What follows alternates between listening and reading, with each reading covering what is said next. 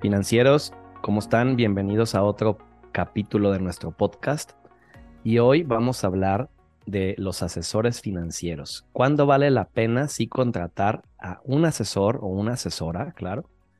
Y cuándo a lo mejor no, cuándo lo puedes hacer por tu cuenta.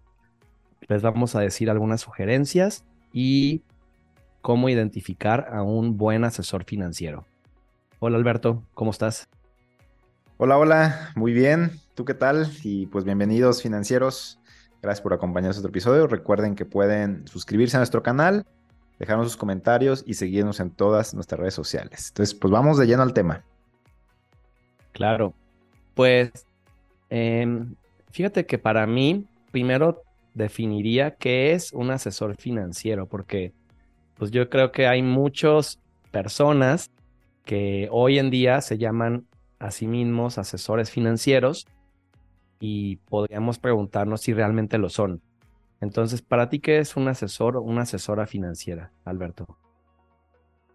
Pienso que es un guía, un guía que te va a decir por qué camino es más, más seguro, más que más fácil, más seguro. Y sí, puede que sea más rápido que llegues a tus objetivos. Es alguien que te va a guiar. Yo lo veo como eso y que tenga los conocimientos, obviamente, ¿no? Porque pues para opiniones hay muchas, ¿no? Claro. Un primer punto en el que yo me fijaría para contratar a un asesor o una asesora financiera es identificar eh, a qué compañía está representando. Ajá. Exactamente, sí. Porque hoy en día eh, nos topamos con un montón de personas que se hacen llamar así y que lo único que hacen es captar dinero para instituciones eh, no reguladas. Ajá. O sea, eso es un peligro. ¿Qué es esto? Imagínate que, ay, soy asesor financiero de empresa X SADCB y te voy a dar un rendimiento del 15% anual. Ajá. y soy tu asesor financiero. O sea, realmente eso no es un asesor financiero, eso es alguien que capta dinero para X, para la empresa X SADCB. Y hay que tener mucho cuidado ahí porque realmente pues lo que esta persona quiere es que metas tu dinero en la empresa que ella o él representa. Y no necesariamente pues puede, puede ser algo seguro. Deja tú lo seguro, o sea, pues no te va a dar más opciones, empezando por ahí. Exacto. ¿Qué dirías tú como siguiente punto? Mm, yo pensaría que lo que te cuente te haga sentido, porque bien dices, si está comprometido solamente con una empresa, pues obviamente va, pues ahora sí que a ver por su, primero por su comisión, ¿no? Que, que lo que te está ofreciendo, pues va a ser en base a su conveniencia y no lo que tú necesites. Yo creo que un asesor que ve primero por ti, primero que todo te va a preguntar tu, tu, situación. O sea, antes de hablar de lo de él, te va a preguntar por ti, ¿no? O sea, tú qué quieres, quién eres, qué haces, cuánto ganas, bla, bla, ¿no? Va, a averiguar sobre ti. Entonces yo creo que eso sería un buen punto, que realmente esté viendo primero desde qué punto estás parado y cuál es tu situación financiera en este momento. Y de ahí parte, ¿no? Y la verdad es que, pues puede ser que a lo mejor tú tengas el mejor producto y la mejor compañía, pero no estén en su momento ideal para que tú o ellos absorban o contraten ese, ese producto, ¿no? Yo, yo puedo creer que, que llegan a ese tipo de casos. Entonces, es saber eh, que te haga sentido y que se preocupe por ti, ¿no? O sea, que esté viendo por ti. Creo que ese es un, segundo aspecto importante, ¿no? A mí me encanta eh, esta frase que dice, la misión antes de la comisión. Totalmente. y eso siempre nos lo inculcaron. Eh, yo que trabajo principalmente, por ejemplo, con Seguros Monterrey, siempre lo escuchaba, la misión antes que la comisión. Y me hace mucho sentido porque cuando tú ves por las necesidades del cliente, primero, pues obviamente el cliente, en primer lugar, somos energía. El cliente va a notar esa energía y se va a dar cuenta. Y con el paso del tiempo le va a hacer sentido, pues que tú estás viendo por sus necesidades. Yo pienso que no tiene nada de malo estar enfocado en una sola compañía, siempre y cuando eh, sea una institución regulada. Por ejemplo, podemos hablar de asesores financieros de bancos, de casas de bolsa, eh, de, o sea, a lo mejor a veces tienen eh, contratos de exclusividad, ¿no? O sea, un asesor financiero o una asesora financiera puede tener un contrato de, exclusividad con un Citibanamex, con un Monex, con un GBM, con un Seguros Monterrey. Bueno, las aseguradoras no, no como tal, pero, pero creo que mientras la institución esté regulada, financieros, o sea, que realmente actúe bajo la ley, puede ser una asesora, un asesor financiero capacitado. Porque el mismo banco o la misma casa de bolsa o la misma aseguradora maneja muchos productos.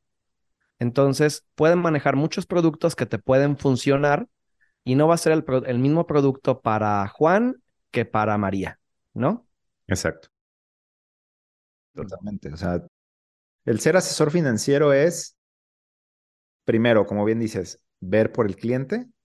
Y segundo, darle una asesoría íntegra, o sea, completa de, todo lo que yo tengo que te puede funcionar a ti. Y creo que aquí es donde llega la parte del cliente, ¿no? Porque el cliente también cumple una función muy importante en este proceso de asesoría. Y es, si, te, si un asesor, por ejemplo, nosotros nos hemos topado de que te estamos diciendo que esto es lo que te va a funcionar. Es como ir al médico, ¿no? Creo que lo hemos hablado y hemos dado esa analogía varias veces nos dice, tómate tal pastillita tales horas y cada tanto tiempo para que te mejores. Y a veces se nos olvida, no lo queremos hacer o, ay, mejor me la tomo o me compro otro más barato. Solo compro de tres que me mandó, solo voy a comprar una. Ándale, exacto, el que yo vea mejor. Y la realidad es que en nuestra experiencia, a veces, pues sí pesa, ¿no? A veces comprometerte económicamente pesa o suele ser que, ay, es que el asesor me dijo que tengo que ahorrar tanto para llegar a mi meta. Y yo creo que él nada más está viendo su beneficio. O sea, la realidad es que no financiero. Si nosotros, pues, nos dices, quiero tener un millón de dólares a mi retiro y quieres ahorrar dos mil pesos al mes, pues te vamos a también a ser realistas y creo que es una parte de la, de la asesoría financiera es ser realista, ¿no? O sea, decirte, necesitas ahorrar más o necesitas hacer esto para llegar a tu meta, ¿no?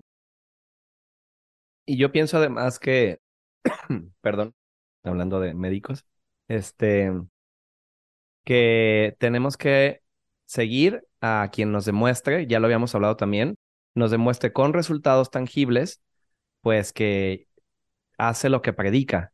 O sea, creo que hoy en día si tú te fijas en alguien para que se convierta en tu asesor financiero, pues fíjate que tenga de alguna manera, no vas a saber sus cuentas, ¿verdad? Pero pues más o menos creo que te puedes dar, te puedes tener una noción de si maneja o no bien su dinero, ¿no?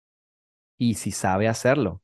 Entonces creo que eso es importante, o sea, porque si alguien va, si alguien va a ayudarte a manejar tu dinero, pues tiene que demostrar que ella o él mismo también lo maneja bien. Entonces yo también me fijaría en eso al contratar. Ahora, la pregunta con la cual empezamos. ¿Cuándo vale la pena tener uno y cuándo no? Yo creo que vale la pena, o sea, siempre vale la pena tener a alguien que te esté asesorando. Hay una medida en la que se puede involucrar o no, o sea, qué tan, qué tan frecuente más bien es que lo revises. Yo creo que o sea, de inicio, si estás arrancando en tu vida financiera, pues literal pegadito a ti, ¿no? O sea, casi cada mes, o sea, hay muchos asesores que trabajan bajo ese esquema de asesoría personal. Yo diría, cada mes acércate con tu asesor y revisa tus cuentas hasta que lo hagas un hábito. Yo pensaría. Si ya llevas un proceso más adelantado, ya conoces, manejas tus finanzas un poco mejor, podría ser hasta dos veces por año, una vez por año, yo pienso, ¿no? Pero si me preguntas, ¿cuándo es tener un asesor? Siempre. Sí, yo soy de la misma idea, ¿eh? Porque ahorita me quedé pensando como, ¿quién, ¿a quién no podría tener un asesor? Pues alguien que se dedica a eso. O sea, otro asesor. A lo... Y aún así, no, yo a veces le hablo a, a, personas, o sea. Sí, o sea, a veces yo te pregunto, tú me preguntas. O sea, siempre, siempre es la asesoría, ¿no? O sea, como el salirte de la caja porque pues al final de cuentas un médico se enferma y va con otro médico.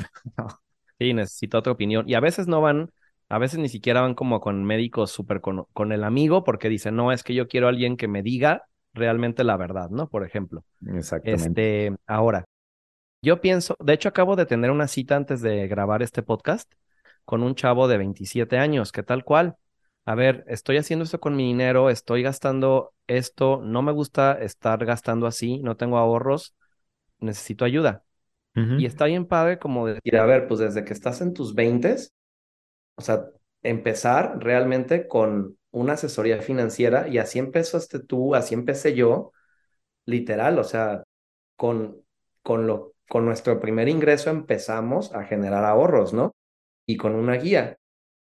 Y conforme vas creciendo, pues obviamente vas a querer a alguien que te ayude ya no nada más con tus planes de ahorro, sino con tus inversiones, con tus seguros, si eres empresario, con tus seguros de la empresa, o sea, con la parte fiscal, o sea, un asesor financiero también te va a decir, a ver, yo no soy el experto en esto, te voy a recomendar con un fiscalista, te voy a recomendar con alguien que haga seguros de daños o con alguien que haga otro tipo de, por ejemplo, o casa de bolsa, como en nuestro caso, ¿no? Que te los recomiendo, yo les digo, habla con Alberto. Creo que ese es un muy buen punto, ¿no? Que tu asesor esté enfocado en lo que hace bien, o sea, si es asesor de seguros de personas, de personas. Si es eh, financiero, casa de bolsa, casa de bolsa también. O sea, que tenga un enfoque, una especialidad y no esté como en todo, que él mismo te venda el de las casas y el de los coches y el de acá. Y, o sea, creo que lo ideal, pues se puede, pues, o sea, nuestro ramo es a veces así, pero que, que lo domine, o sea, que, que domine una o dos especialidades y, que, y si no lo sabe, pues que sea honesto y te mande con alguien más, ¿no? Con un colega o algo así. Claro, sí, a mí también, 100% de acuerdo. Los financieros, déjenos sus preguntas. ¿Qué dudas tienen sobre cómo contratar un asesor? ¿Cuánto cobra? A lo mejor es una pregunta, oye, ¿cuánto cobran? Ah, pues aquí es importante que sepan que depende mucho. O sea, a lo mejor si es alguien, como ahorita el chavo de 27 le dije, esta asesoría que te voy a empezar a dar, tal cual, pues no te la voy a cobrar porque la, si, si tú contratas algo con una institución financiera que yo te recomiende, a nosotros nos pagan una comisión y así funciona, ¿no? O sea, honestamente. Pero si a lo mejor ya en un momento tienes más asesoría, como en tu caso, de que, a ver, fondos de inversión, bolsa de valores, o cuando ya son más eh, especializados, pues iba a tener un costo, unos honorarios, ¿no? Exactamente. Pero te voy a decir algo, ¿qué vale más que tener tranquilidad y finanzas sanas? O sea, gastamos muchas veces en otras cosas. Exacto, totalmente de acuerdo. Déjanos sus preguntas, eh, comentarios, todo lo que ustedes quieran y pues a la orden también, ¿no? si, si requieren asesoría, aquí estamos nosotros dos. Les dejamos nuestras redes, este, pero es Café Financiero MX y les dejamos aquí abajo un link para cualquier pregunta o duda que tengan. Gracias por escucharnos y Spotify, si nos escuchan en Spotify, eh, nuestras redes son Café Financiero MX o pueden mandarnos un correo a hola arroba cafefinanciero.mx. Hola arroba cafefinanciero.mx. Muchas gracias. Nos vemos.